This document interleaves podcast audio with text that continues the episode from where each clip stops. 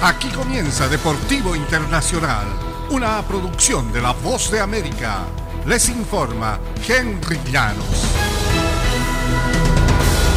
El baloncesto de la NBA, Stephen Curry consiguió 29 puntos. Jordan Poole anotó desde media cancha en una fuerte ofensiva en el tercer periodo y los Warriors de Golden State vencieron 107-88 a los Celtics de Boston en partido de domingo, el segundo, y empatan la serie en la final de la NBA.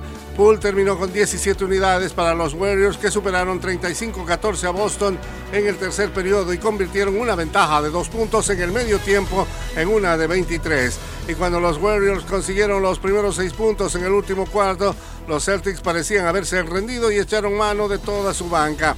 Kevin Looney logró 12 tantos para Golden State al acertar 6 de 6 eh, lanzamientos y Andrew Wiggins y Clay Thompson aportaron 11 cada uno en este partido, el segundo de la final de la NBA.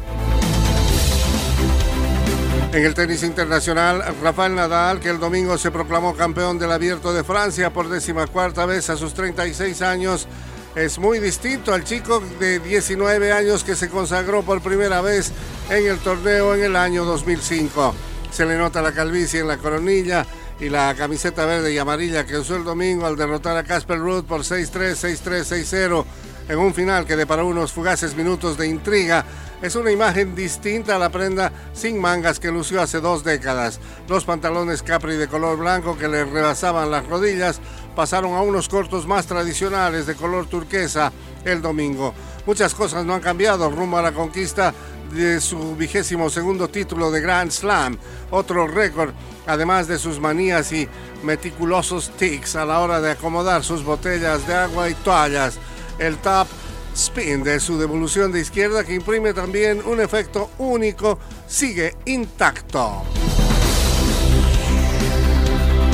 En el fútbol internacional, Ucrania se quedó sin un boleto para la Copa del Mundo el domingo luego que el equipo devastado por la guerra cayó 1-0 ante Gales en la final de los playoffs europeos para la justa en Qatar. A los 34 minutos, Andrei Yamolenko cabeceó inadvertidamente el balón hacia su propia portería cuando intentaba despejar un tiro libre del capitán de Gales, Gareth Bale. Hicimos todo lo que pudimos, dijo el técnico ucraniano Alexander Petrakov, pero realmente quiero que la gente de Ucrania recuerde los esfuerzos de nuestro equipo, dijo. La prioridad de Petrakov, una vez extinguido el sueño mundialista, era que el mundo no olvidara el sufrimiento que se vive en Ucrania. Tenemos una guerra en todo el país, lamentó Petrakov. Tenemos niños y mujeres muriendo a diario.